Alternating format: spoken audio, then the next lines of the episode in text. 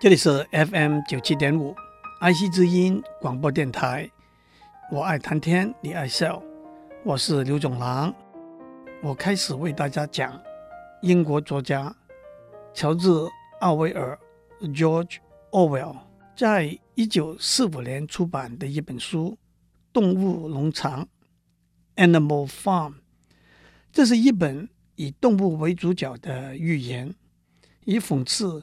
比喻的方式描述一个腐败的威权主义政府里头贪污、恶毒、无知、短视和冷漠的行为，也描述在一个腐败的威权主义政府底下物质生活的匮乏、思想和行动自由受到限制和人性尊严被剥夺的情形。这本书很清楚地影射从一九一七年。俄罗斯帝国的十月革命，到苏维埃联邦的建立，到在斯大林底下的威权主义政府的一段历史。但是到了二十一世纪的今天，我们何尝不一再看到相似的例子，在不同的时空环境底下重复出现？书里头描写的农场，原来的主人是琼斯先生，他懒惰、酗酒。没有好好照顾农场里头的动物，因此他和他的手下就被农场里头的动物在反抗革命里头赶出农场了。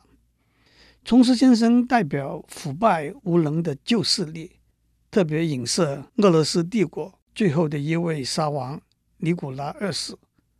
农场里头叫做老上校的一头大白猪，提出动物主义的理念。和一个美丽的动物的世界的愿景，影射马克思和列宁，他们是革命的思想家、理论家。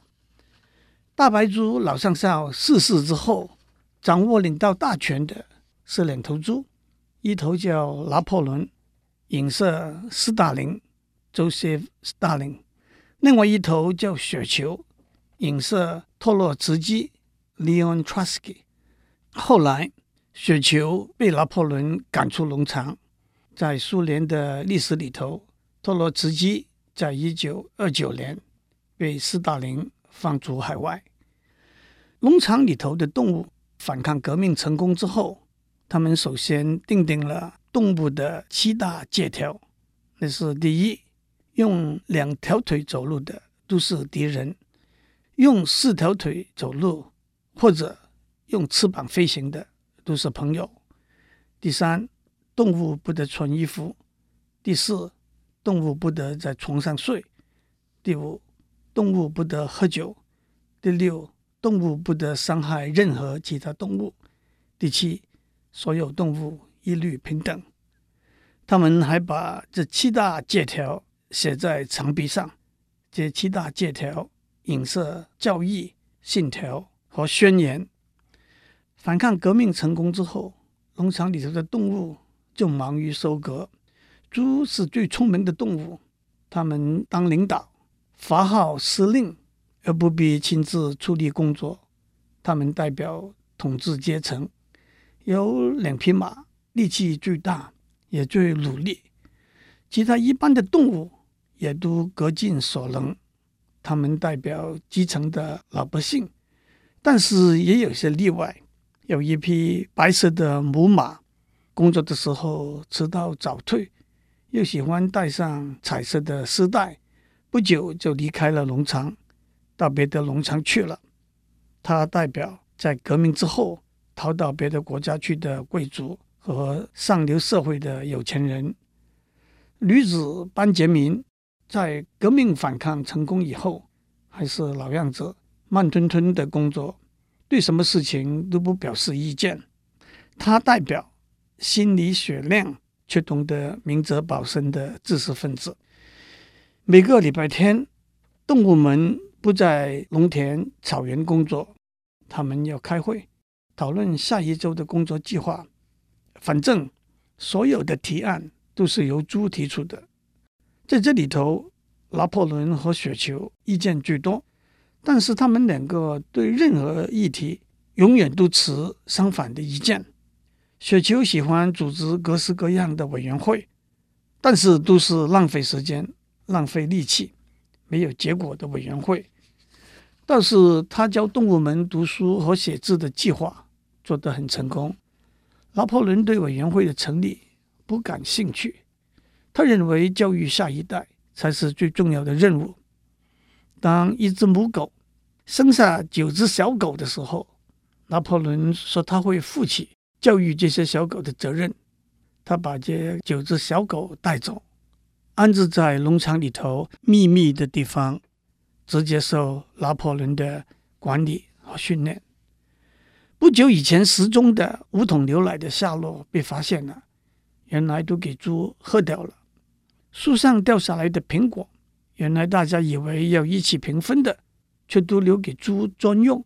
负责宣传工作的头。脸圆生尖、眼睛闪闪有光的小肥猪说：“猪要为大家的福利伤很多脑筋，他们要靠牛奶和苹果来维持体力。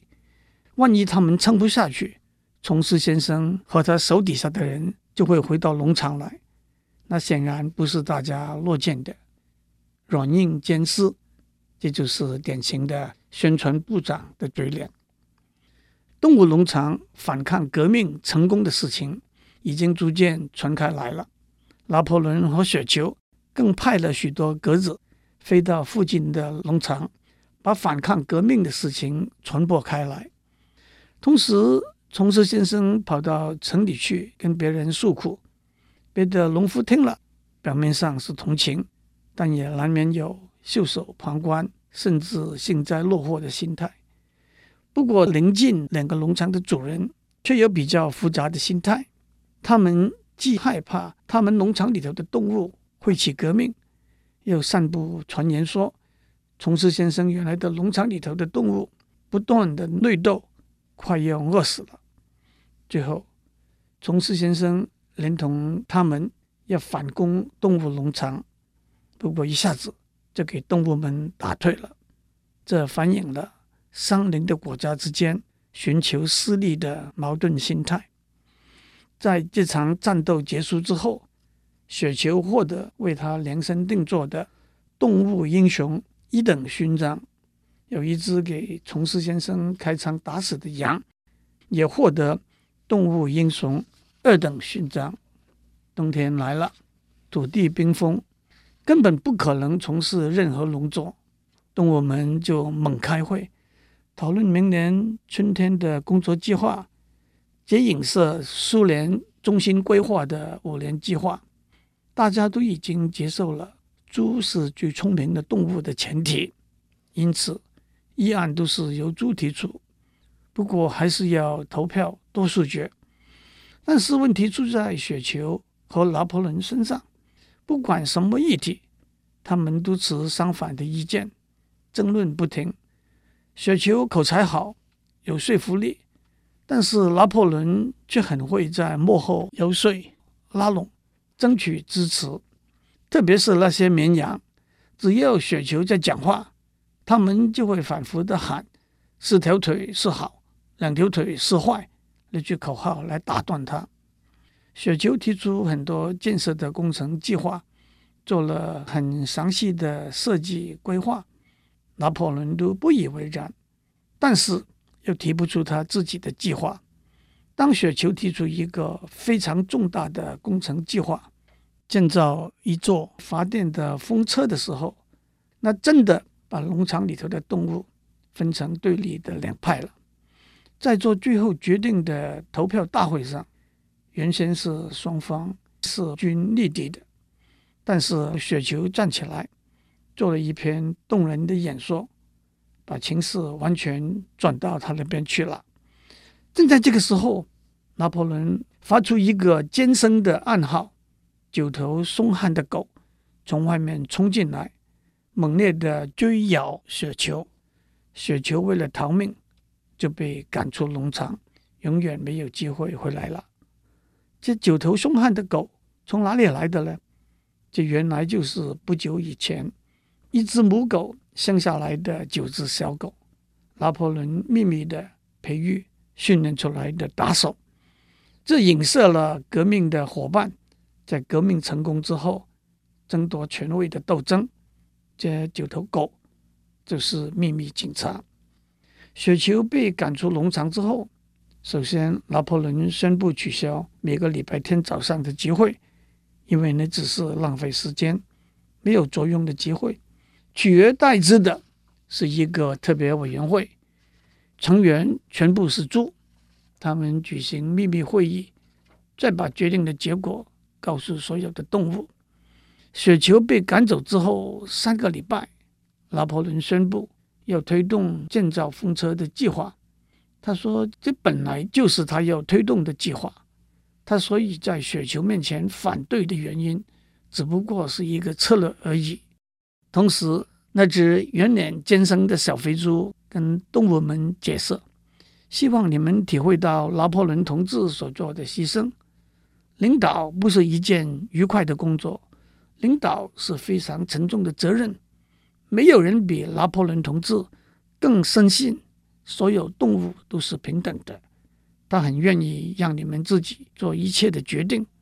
但是如果你们决定追随雪球的政策的话，那是错误的决定。你们知道错误的决定的代价。就是回到琼斯先生统治的时代那种生活，真的是会危言耸听，欺众愚民。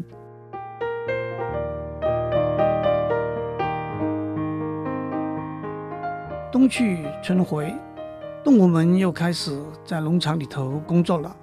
他们工作得很努力，也很辛苦，但是他们也甘心情愿，因为他们认为。这是为自己而工作，不再被懒惰腐败的人类剥削了。他们每个礼拜都工作六十小时。到了八月，拿破仑宣布，礼拜天下午也要工作半天。不过那是自愿的，只是不来参加工作的动物，他们的口粮就会被减半。这一年收获的成果比去年差了一点。不过，最艰巨的任务是风车的建造工程。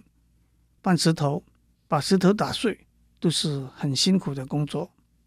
可是，整个夏天的工作已经完成了一半的风车，在十一月的一个晚上，被一阵大风吹倒，完全摧毁了。拿破仑来到现场，小心观察一阵之后，突然戏剧性的宣布：“同志们！”你们知道谁在半夜跑来破坏我们辛辛苦苦建造起来的风车吗？那是雪球，那个叛逆分子。同志们，我现在宣布，雪球被判死刑。拿破仑又宣布了一个新的政策：为了取得必须的粮食和建材，动物农场会和附近的农场做贸易交换、商业往来。动物们对这个政策有点怀疑，因为他们隐约的还记得，当琼斯先生被赶走之后，大家有一个决议，以后不再和人类打交道了。圆脸今生的小肥猪提醒大家，这个决议不但没有任何文字的记录，好像从来没有讨论过。可能大家的记忆错误了，也可能是雪球散布的谣言。过后不久，猪领导们都搬到琼斯先生以前住的房子里头去了。他们在厨房用餐，在卧房睡觉。有些动物指出，在动物七界里头的第四界说，动物不得在床上睡。小肥猪跟他们解释说，猪负起领导的责任，因此必须过比较舒适的生活，才可以把领导工作做好。这影射革命成功之后，领导们奢侈享乐的生活。在严寒的冬天里头，粮食越来越缺乏了。拿破仑一方面要封锁消息，不让别的农场知道这种情形；一方面必须和别的农场做贸易交换，所以下令母鸡必须把它们生下来的蛋全部上缴。有些母鸡为了表示反对抗议。特别跑到屋顶生蛋，让鸡蛋掉下来，跌得粉碎。拿破仑迅速地采取严厉的镇压手段。他下令这些母鸡不能分配到口粮，而且任何动物偷偷把口粮给母鸡吃，会被判死刑。撑了五天之后，母鸡们屈服了，但是有九只母鸡在这个抗争过程里头死掉了。消息传出来，雪球现在常常在晚上偷偷溜回农场，从事偷窃、破坏的工作。有一天下午，拿破仑把所有的动物召集起来，带着他凶猛的九只狗，把动物里头和雪球偷偷来往的四只猪、三只鸡拖出来。他们在所有动物面前承认了他们的罪行，都被那九头凶猛的狗咬死了。但是还有些动物记得，在动物七界里头，第六诫不是说动物不得伤害任何其他动物吗？在农场里头，动物的工作变得更辛苦了，同时他们还得重建那台风车，生活条件却没有比琼斯先生当农场的主人的时代有所改善。虽然小肥猪在礼拜天的早晨都会跟大家提出许多统计数字。说粮食的增产都在百分之两百、百分之三百以上，渐渐大家都习惯把所有的成就都归功于拿破仑的领导。动物农场和附近两个人类拥有管理的农场的关系也变得非常复杂。动物农场和其中一个做交易买卖，却被他们用假钞票骗了一批木材。这影射通过对外贸易贪污洗钱的行为，在关系恶化的情形之下，这两个农场的人拿了枪来进攻动物农场，用炸药把辛辛苦苦建造起来的风车炸毁了。不过动物们忘记生命危险，还是把侵略的人类赶走了。在庆祝打击侵略者的胜利典礼之后。领导的猪为了庆祝战争胜利，他们开怀痛饮。当有些动物提出动物七界里头的第五戒“动物不得喝酒”的时候，他们被提醒，他们记错了。第五诫只是说动物不得喝酒过量而已。在工作里头最努力辛苦，在战争里头最勇敢奋身的公马全尸渐渐衰老。加上疾病缠身，按照动物农场的法令规定，马和猪的退休年龄是十二岁，牛是十四岁，狗是九岁等等。一匹马退休之后，每天的口粮是五磅玉米，公共假期的一天还可以加一颗胡萝卜或者一粒苹果。明年夏天就是公马全师的退休年龄了。但是还没有等到退休的日期，全师就病倒了，一直没有复原。有一天来了一台货车，把全师载走。三天之后，小肥猪宣布全尸在医院逝世了。有一只动物隐约记得，把全尸载走那台货车是从屠宰场来的车。小肥猪说：“不是，那是医院的救护车。”不过医院把屠宰场的车买过来当救护车，还来不及把车身的标志改过来而已。一个夏天的晚上，一件奇怪的事情发生了。当动物们结束了一天的工作的时候，他们看见小肥猪站起来，用两只后脚来走路，跟着他后面是一列的猪，也都站起来，用两只后脚来走路。最后是拿破仑，他也用两只后脚来走路，还用前脚拿着一条鞭子。动物们正在惊讶不已的时候，绵羊们的声音说：“四只脚好，两只脚更好。”动物们似乎记得以前“四只脚好，两只脚坏”的说法？他们回到原来写了动物七诫那道墙那里去，发现什么都没有了。只有一句话：所有动物一律平等。不过有些动物比别的动物更平等。自此以后，猪开始穿衣服了，手上还总会拿着一条鞭子。他们和附近农场的人类的来往也越来越多了。故事讲完了，希望您听得有趣，相信您听得懂。祝您有个平安的一天。